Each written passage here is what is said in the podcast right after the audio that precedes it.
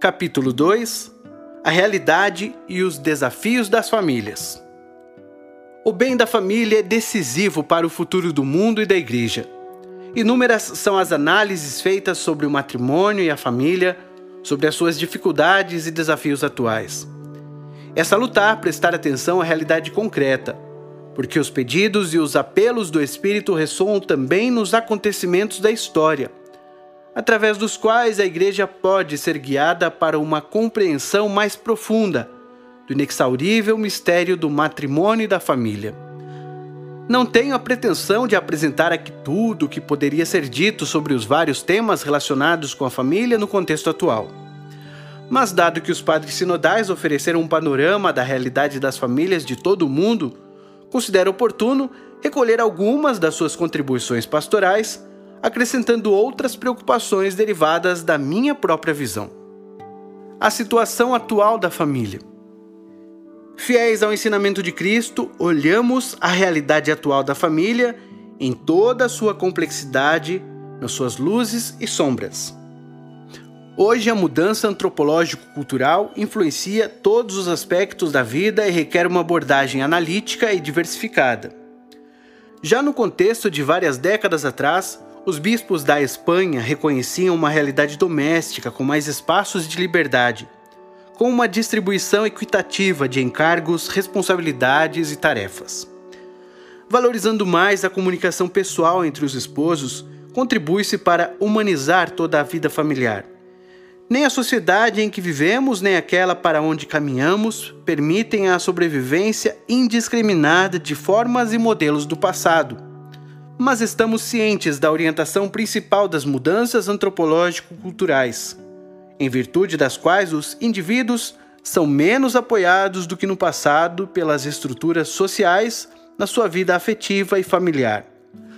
Por outro lado, há que considerar o crescente perigo representado por um individualismo exagerado que desvirtua os laços familiares e acaba por considerar cada componente da família como uma ilha, fazendo prevalecer, em certos casos, a ideia de um sujeito que se constrói segundo seus próprios desejos assumidos com caráter absoluto. As tensões induzidas por uma exasperada cultura individualista da posse e do gozo geram, no âmbito das famílias, dinâmicas de intolerância e agressividade.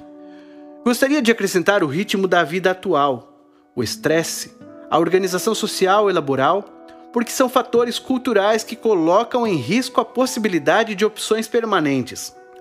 Ao mesmo tempo, encontramos-nos perante fenômenos ambíguos. Por exemplo, aprecia-se uma personalização que aposte na autenticidade em vez de reproduzir comportamentos prefixados. É um valor que pode promover as diferentes capacidades e a espontaneidade, mas, se for mal orientado, pode criar atitudes de permanente suspeita fuga dos compromissos, confinamento no conforto, arrogância.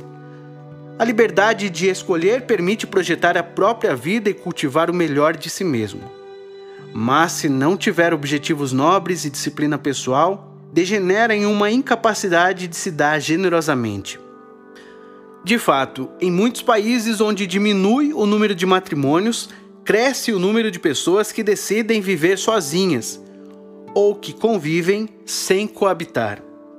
Podemos assinalar também um louvável sentido de justiça, mas, mal compreendido, transforma os cidadãos em clientes que só exigem o cumprimento de serviços. Se estes riscos se transpõem para um modo de compreender a família, esta pode transformar-se em um lugar de passagem, aonde uma pessoa vai quando lhe parecer conveniente para si mesma ou para reclamar direitos, enquanto os vínculos são deixados à precariedade volúvel dos desejos e das circunstâncias. No fundo, hoje é fácil confundir a liberdade genuína com a ideia de que cada um julga como lhe parece. Como se para além dos indivíduos não houvesse verdades, valores, princípios que nos guiam, como se tudo fosse igual e tudo se devesse permitir. Neste contexto, o ideal matrimonial, com um compromisso de exclusividade e estabilidade, acaba por ser destruído pelas conveniências contingentes ou pelos caprichos da sensibilidade. Teme-se a solidão, deseja-se um espaço de proteção e fidelidade, mas ao mesmo tempo cresce o medo de ficar encurralado em uma relação que possa adiar a satisfação das aspirações pessoais. Como cristãos, não podemos renunciar a propor o matrimônio, para não contradizer a sensibilidade atual, para estar na moda ou por sentimentos de inferioridade face ao descalabro moral e humano. Estaríamos privando o mundo dos valores que podemos e devemos oferecer. É verdade que não tem sentido limitar-nos a uma denúncia retórica dos males atuais, como se isso pudesse mudar qualquer coisa. De nada serve também querer impor normas pela força da autoridade é-nos pedido um esforço mais responsável e generoso, que consiste em apresentar as razões e os motivos para se optar pelo matrimônio e a família, de modo que as pessoas estejam mais bem preparadas para responder à graça que Deus lhes oferece. Ao mesmo tempo, devemos ser humildes e realistas, para reconhecer que, às vezes, a nossa maneira de apresentar as convicções cristãs e a forma como tratamos as pessoas ajudaram a provocar o que hoje nos leva a lamentar, pelo que nos convém uma salutar reação de autocrítica. Além disso, muitas vezes apresentamos de tal maneira o matrimônio que o seu fim unitivo, o convite a crescer no amor e o ideal de ajuda mútua ficaram ofuscados por uma ênfase quase exclusiva no dever da procriação. Também não fizemos um bom acompanhamento dos jovens casais nos seus primeiros anos com propostas adaptadas aos seus horários, às suas linguagens, às suas preocupações mais concretas. Outras vezes apresentamos um ideal teológico do matrimônio demasiado abstrato, construído quase artificialmente, distante da situação concreta e das possibilidades efetivas das famílias tais como são. Esta excessiva idealização, sobretudo quando não despertamos a confiança na graça, não fez com que o matrimônio fosse mais desejável e atraente. Muito pelo contrário. Durante muito tempo, pensamos que, com a simples insistência em questões doutrinais, bioéticas e morais, sem motivar a abertura à graça, já apoiávamos suficientemente as famílias, consolidávamos o vínculo dos esposos e enchíamos de sentido as suas vidas compartilhadas. Temos dificuldade em apresentar o matrimônio mais como um caminho dinâmico de crescimento e realização do que como um fardo a carregar a vida inteira. Também nos custa deixar espaço à consciência dos fiéis, que muitas vezes respondem da melhor forma que podem ao Evangelho, no meio de seus limites, e são capazes de realizar o seu próprio discernimento perante situações em que se rompem todos os esquemas. Somos chamados a formar as consciências não a pretender substituí-las. Devemos dar graças, pois a maioria das pessoas valoriza as relações familiares que permanecem no tempo e garantem o um respeito pelo outro. Por isso, aprecia-se que a Igreja ofereça espaços de apoio e aconselhamento sobre questões relacionadas com o crescimento do amor, a superação dos conflitos e a educação dos filhos. Muitos estimam a força da graça que experimentam na reconciliação sacramental e na Eucaristia, que lhes permite enfrentar os desafios do matrimônio e da família. Em alguns países, especialmente em várias partes da África, o secularismo não conseguiu enfraquecer alguns valores tradicionais, e em cada matrimônio gera-se uma forte união entre as duas famílias alargadas, onde se conserva ainda um sistema bem definido de gestão de conflitos e dificuldades. No mundo atual, aprecia-se também o testemunho dos cônjuges que não se limitam a perdurar no tempo, mas continuam a sustentar um projeto comum e conservam o afeto. Isto abre a porta a uma pastoral positiva, acolhedora, que torna possível um aprofundamento gradual das exigências do Evangelho. No entanto, muitas vezes agimos na defensiva e gastamos as energias pastorais multiplicando os ataques ao mundo decadente, com pouca capacidade de propor e indicar caminhos de felicidade. Muitos não sentem a mensagem da igreja sobre o matrimônio e a família como um reflexo claro da pregação e das atitudes de Jesus, o qual, ao mesmo tempo em que propunha um ideal exigente, não perdia jamais a proximidade compassiva às pessoas frágeis, como a samaritana ou a mulher adúltera. Isto não significa deixar de advertir a decadência cultural que não promove o amor e a doação. As consultas que antecederam os dois últimos sínodos trouxeram à luz vários sintomas da cultura do provisório. Refiro-me, por exemplo, à rapidez com que as pessoas passam de uma relação afetiva para outra. Creem que o amor, como acontece nas redes sociais, possa ser conectado ou desconectado ao gosto do consumidor inclusive bloqueado rapidamente. Penso também no medo que desperta a perspectiva de um compromisso permanente, na obsessão pelo tempo livre, nas relações que medem custos e benefícios e se mantêm apenas caso sejam um meio para remediar a solidão, ter proteção ou receber algum serviço. Transpõe-se para as relações afetivas o que acontece com os objetos e o meio ambiente. Tudo é descartável Cada um usa e joga fora. Gasta e rompe. Aproveita e espreme enquanto serve. Depois, adeus. O narcisismo torna as pessoas incapazes de olhar para além de si mesmas, de seus desejos e necessidades. Mas quem usa o outro, mais cedo ou mais tarde, acaba por ser usado, manipulado e abandonado com a mesma lógica. Faz impressão ver que as rupturas ocorrem frequentemente entre adultos já de meia idade que buscam uma espécie de autonomia e rejeitam o ideal de envelhecer juntos, cuidando-se e apoiando-se. Correndo o risco de simplificar, poderíamos dizer que vivemos em uma cultura que impele os jovens a não formarem uma família, porque privam-nos de possibilidades para o futuro. Mas esta mesma cultura apresenta a outros tantas opções que também eles são dissuadidos de formar uma família. Em alguns países, muitos jovens com frequência são induzidos a adiar as núpcias devido a problemas de tipo econômico, de trabalho ou de estudo.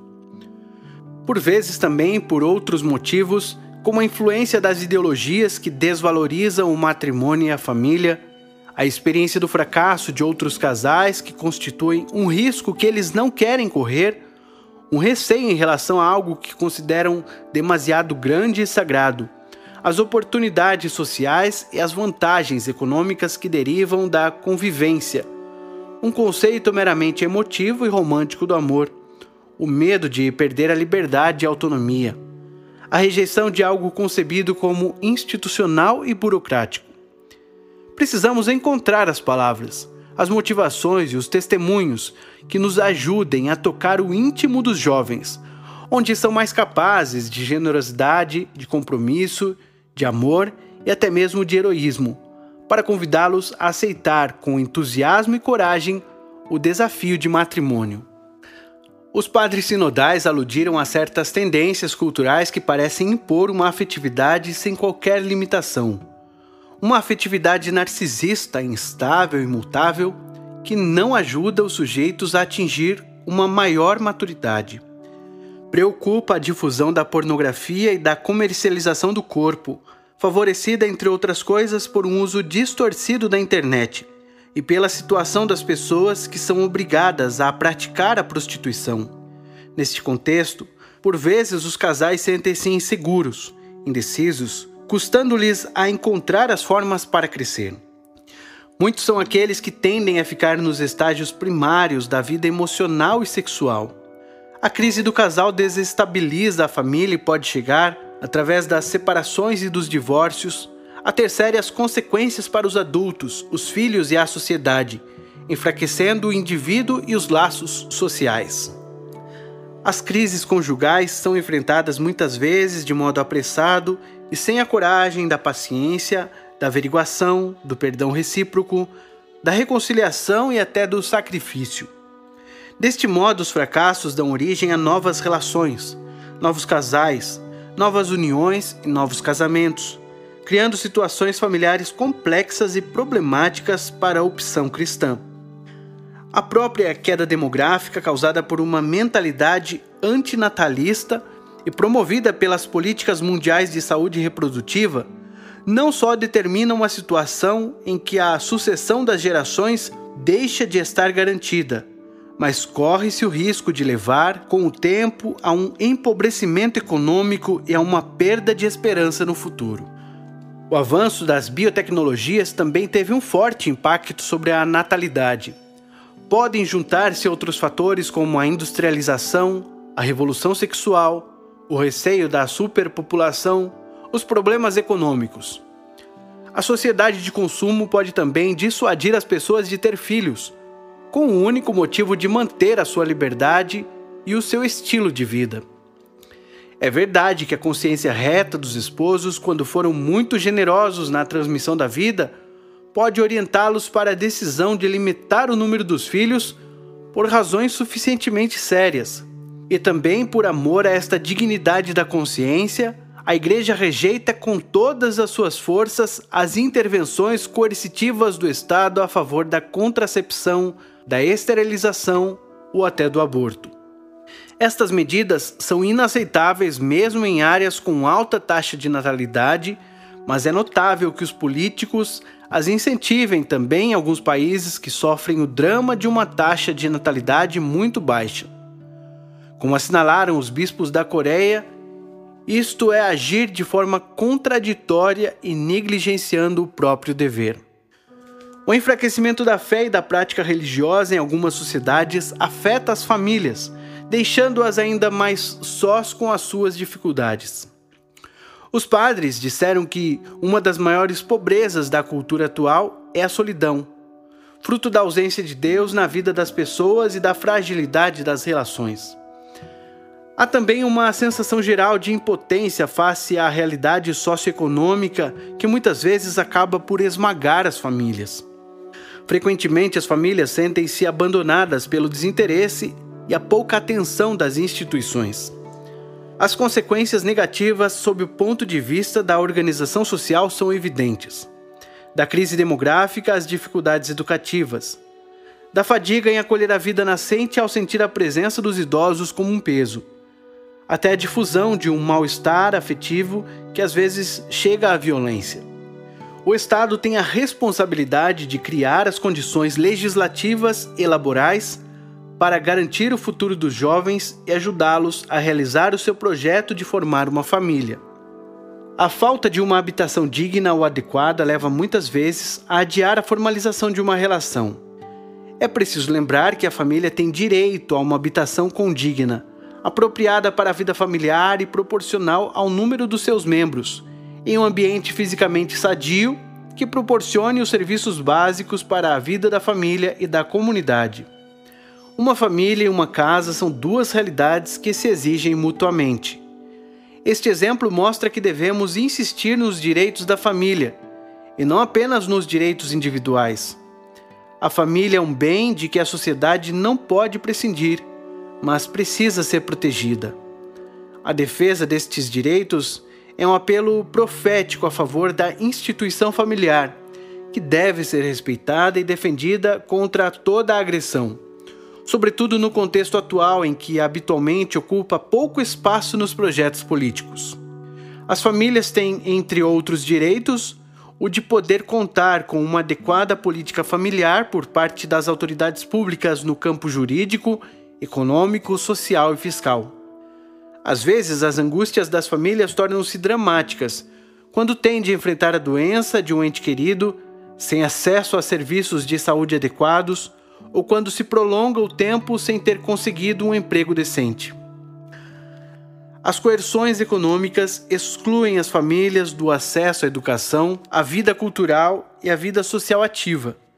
O atual sistema econômico produz diversas formas de exclusão social as famílias sofrem de modo particular por causa dos problemas relacionados ao trabalho. Para os jovens, as possibilidades são poucas e a oferta de trabalho é muito seletiva e precária. Os dias de trabalho são longos e frequentemente sobrecarregados por muitas horas gastas para o deslocamento. Isto não ajuda os familiares a reencontrar-se entre si e com os filhos de maneira a poder alimentar diariamente as suas relações. Há muitos filhos nascidos fora do matrimônio, especialmente em alguns países, e muitos são os que em seguida crescem com um só dos progenitores e em um contexto familiar alargado ou reconstituído. Por outro lado, a exploração sexual da infância constitui uma das realidades mais escandalosas e perversas da sociedade atual. Além disso, nas sociedades feridas pela violência da guerra, do terrorismo ou da presença do crime organizado, acabam deterioradas as situações familiares. Sobretudo nas grandes metrópoles e nas suas periferias cresce o chamado fenômeno dos meninos de rua. O abuso sexual das crianças torna-se ainda mais escandaloso quando se verifica em ambientes onde deveriam ser protegidas, particularmente nas famílias e nas comunidades e instituições cristãs. As migrações constituem outro sinal dos tempos que deve ser enfrentado e compreendido com todo o seu peso de consequências sobre a vida familiar. O último sínodo atribuiu grande importância a esta problemática ao reconhecer que atinge com diferentes modalidades a populações inteiras em diversas partes do mundo. Neste campo, a Igreja desempenhou um papel de primeira grandeza. A necessidade de manter e desenvolver este testemunho evangélico é urgente, hoje mais do que nunca. A mobilidade humana, que corresponde ao natural movimento histórico dos povos, pode revelar-se uma autêntica riqueza, quer para a família que emigra, quer para o país que a recebe. Diferente é a migração forçada das famílias, fruto de situações de guerra, de perseguição, de pobreza e de injustiça, marcada pelas peripécias de uma viagem que, com frequência, põe em perigo a vida, traumatiza as pessoas e desestabiliza as famílias. O acompanhamento dos migrantes exige uma pastoral específica destinada às famílias em migração, mas também aos membros dos núcleos familiares que permaneceram nos lugares de origem. Isto deve ser praticado no respeito das suas culturas, da formação religiosa e humana de que provém, da riqueza espiritual dos seus ritos e tradições, também mediante um cuidado pastoral específico. As migrações tornam-se particularmente dramáticas e devastadoras para as famílias e para os indivíduos quando têm lugar fora da legalidade e são apoiadas por redes internacionais de tráfico de seres humanos. Pode-se dizer o mesmo quando se referem a mulheres ou crianças desacompanhadas, obrigadas a permanências prolongadas nos lugares de passagem, nos campos de refugiados, onde é impossível dar início a um percurso de integração. Por vezes, a pobreza extrema e outras situações de desagregação induzem as famílias até vender os próprios filhos para a prostituição ou para o tráfico de órgãos. As perseguições dos cristãos, assim como das minorias étnicas e religiosas em diversas partes do mundo, sobretudo no Oriente Médio, representam uma grande provação, não só para a Igreja, mas também para toda a comunidade internacional. Todos os esforços devem ser apoiados para favorecer a permanência de famílias e comunidades cristãs nas suas terras de origem. Os padres dedicaram especial atenção também às famílias das pessoas com deficiência, pois quando esta irrompe na vida, gera um desafio profundo e inesperado e transtorna os equilíbrios, os desejos, as expectativas.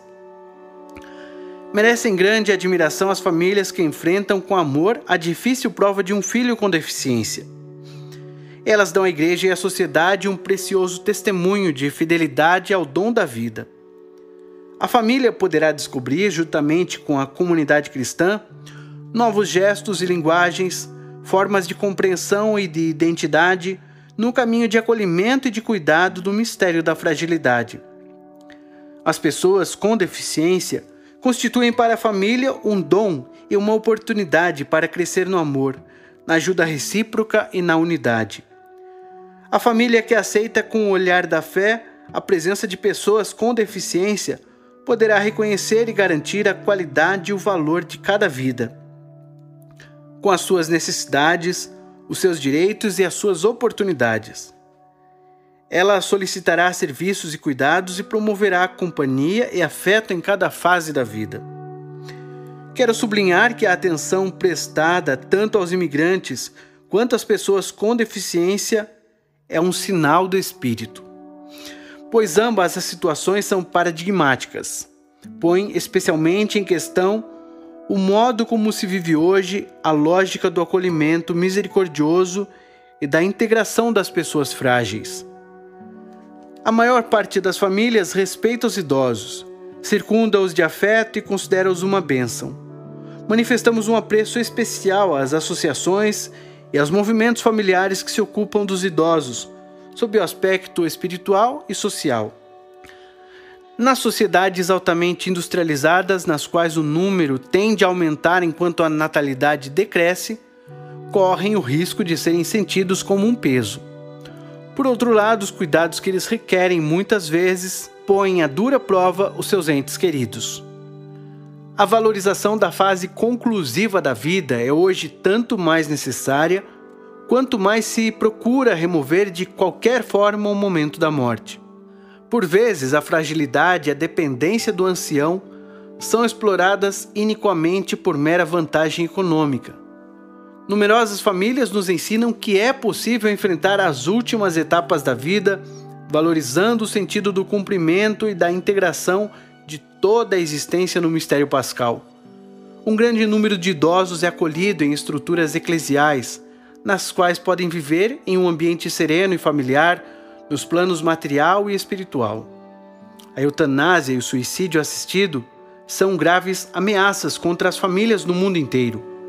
A sua prática é legal em muitos países. Enquanto contrasta firmemente esta prática, a Igreja sente o dever de ajudar as famílias que se ocupam dos seus membros idosos e doentes. Quero assinalar a situação das famílias caídas na miséria, penalizadas de tantas maneiras onde as limitações da vida se fazem sentir de forma lancinante. Se todos têm dificuldades, estas em uma casa muito pobre tornam-se mais duras. Por exemplo, se uma mulher deve criar seu filho sozinha, devido a uma separação ou por outras causas, e tem de ir trabalhar sem a possibilidade de deixá-lo com outra pessoa, o filho cresce em um abandono que o expõe a todos os tipos de risco e fica comprometido o seu amadurecimento pessoal. Nas situações difíceis em que vivem as pessoas mais necessitadas, a igreja deve dedicar especial atenção em compreender, consolar e integrar, evitando impor-lhes um conjunto de normas, tendo como resultado fazê-las sentirem-se julgadas e abandonadas precisamente pela mãe que é chamada a levar-lhes a misericórdia de Deus. Assim, em vez de oferecer a força sanadora da graça e da luz do Evangelho, alguns querem doutrinar o Evangelho, transformá-lo em pedras mortas para as jogar contra os outros. Alguns desafios. As respostas recebidas nas duas consultas efetuadas no caminho sinodal mencionaram as mais diversas situações que colocam novos desafios. Além das situações já indicadas, muitos referiram-se à função educativa que acaba dificultada porque, entre outras causas, os pais chegam em casa cansados e sem vontade de conversar. Em muitas famílias já não há sequer o hábito de comerem juntos e cresce uma grande variedade de ofertas e distração para além da dependência da televisão. Isto torna difícil a transmissão da fé dos pais para os filhos. Outros assinalaram que as famílias habitualmente padecem de uma enorme ansiedade parece haver mais preocupação por prevenir problemas futuros do que por compartilhar o presente. Isto, que é uma questão cultural, vê-se agravado por um futuro profissional incerto, pela insegurança econômica ou pelo medo em relação ao futuro dos filhos. Mencionou-se também a toxicodependência como um dos flagelos do nosso tempo, que faz sofrer muitas famílias e, não raro, acaba por destruí-las. Algo semelhante acontece com o alcoolismo, os jogos de azar e outras dependências. A família poderia ser o lugar da prevenção e das boas regras, mas a sociedade e a política não chegam a perceber que uma família em risco perde a capacidade de reação para ajudar os seus membros. Observamos as graves consequências desta ruptura em famílias destruídas, filhos desenraizados, idosos abandonados, crianças órfãs de pais vivos, adolescentes e jovens desorientados e sem regras. Como apontaram os bispos do México, há tristes situações de violência familiar que são terreno fértil para novas formas de agressividade social, porque as relações familiares explicam também a predisposição para uma personalidade violenta. As famílias que influem nesta direção são aquelas em que há uma comunicação deficiente, aquelas em que predominam as atitudes defensivas e os seus membros não se apoiam entre si, onde não há atividades familiares que favoreçam a participação, as famílias onde as relações entre os pais costumam ser conflituosas e violentas, e as relações pais-filhos se caracterizam por atitudes hostis. A violência no seio da família é escola de ressentimento e ódio nas relações humanas básicas. Ninguém pode pensar que o enfraquecimento da família como sociedade natural fundada no matrimônio seja algo que beneficia a sociedade. Antes, pelo contrário, prejudica o amadurecimento das pessoas, o cultivo dos valores comunitários e o desenvolvimento ético das cidades e das vilas. Já não se adverte claramente que só a união exclusiva e indissolúvel entre um homem e uma mulher realiza uma função social plena por ser um compromisso estável e tornar possível a fecundidade. Devemos reconhecer a grande variedade de situações familiares que podem fornecer certa regra de vida, mas as uniões de fato ou entre pessoas do mesmo sexo, por exemplo, não podem ser simplesmente equiparadas ao matrimônio. Nenhuma união precária ou fechada à transmissão da vida garante o futuro da sociedade e todavia, quem se preocupa hoje com fortalecer os cônjuges, ajudá-los a superar os riscos que os ameaçam, acompanhá-los no seu papel educativo, incentivar a estabilidade da união conjugal? Em certas sociedades ainda vigora a prática da poligamia. Em outros contextos permanece a prática dos matrimônios arranjados. Em muitos contextos, e não só ocidentais, está se difundindo amplamente a prática da convivência que precede o matrimônio, ou também de convivências não orientadas para assumir a forma de um vínculo institucional. Em vários países, a legislação facilita o avanço de várias alternativas, de modo que um matrimônio com as características de exclusividade, indissolubilidade e abertura à vida acaba por parecer como mais uma proposta antiquada entre muitas outras. Avança em muitos países uma desconstrução jurídica da família, que tende a adotar formas baseadas quase exclusivamente no paradigma da autonomia da vontade.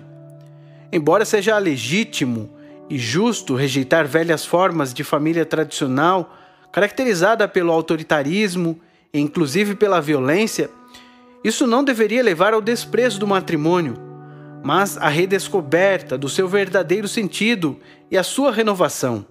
A força da família reside essencialmente na sua capacidade de amar e de ensinar a amar. Por mais ferida que uma família possa estar, ela pode sempre crescer a partir do amor. Neste relance sobre a realidade, desejo salientar que, apesar das melhorias notáveis registradas no reconhecimento dos direitos da mulher e na sua participação no espaço público, ainda há muito que avançar em alguns países. Não se acabou ainda de erradicar costumes inaceitáveis. Destaco a violência vergonhosa que às vezes se exerce sobre as mulheres, os maus tratos familiares e várias formas de escravidão, que não constituem um sinal de força masculina, mas uma covarde degradação a violência verbal, física e sexual perpetrada contra as mulheres em alguns casais contradiz a própria natureza da união conjugal. Penso na grave mutilação genital da mulher em algumas culturas, mas também na desigualdade de acesso a postos de trabalho dignos e aos lugares onde as decisões são tomadas. A história carrega os vestígios dos excessos das culturas patriarcais quando a mulher era considerada um ser de segunda classe. Mas recordemos também o aluguel dos ventres ou a instrumentalização e comercialização do corpo feminino na cultura mediática contemporânea. Alguns consideram que muitos dos problemas atuais ocorreram a partir da emancipação da mulher, mas este argumento não é válido. É falso, não é verdade. Trata-se de uma forma de machismo. A idêntica dignidade entre o homem e a mulher impele a alegrar-nos com a superação de velhas formas de discriminação e o desenvolvimento de um estilo de reciprocidade dentro das famílias. Se aparecem formas de feminismo que não podemos considerar adequadas, de igual modo admiramos a obra do Espírito, no reconhecimento mais claro da dignidade da mulher e dos seus direitos. Ao homem cabe um papel igualmente decisivo na vida da família com particular referência à proteção e ao sustento da esposa e dos filhos. Muitos homens têm consciência da importância do seu papel na família e vivem-nos com as qualidades peculiares da índole masculina. A ausência do pai marca gravemente a vida familiar, a educação dos filhos e a sua inserção na sociedade. A sua ausência pode ser física, afetiva, cognitiva e espiritual. Esta carência priva os filhos de um modelo adequado do comportamento paterno.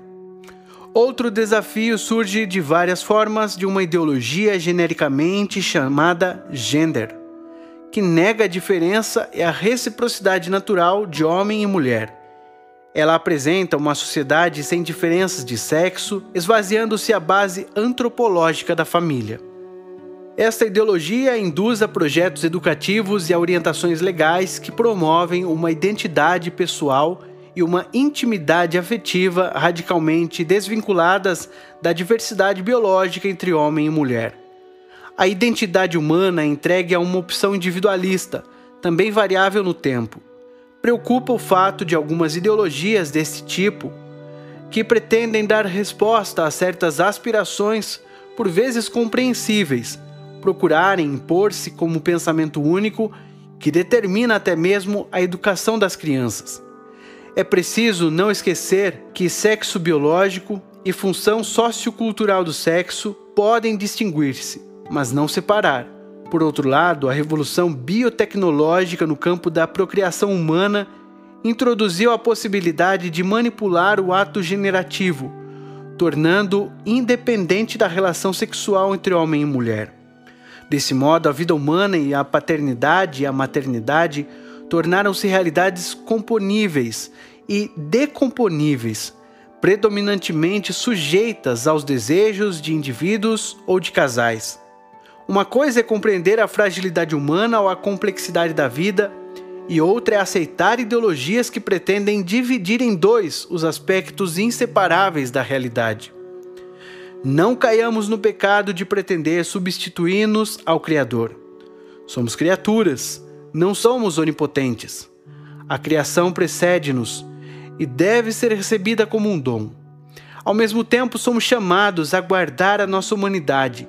Isto significa, antes de tudo, aceitá-la e respeitá-la como ela foi criada.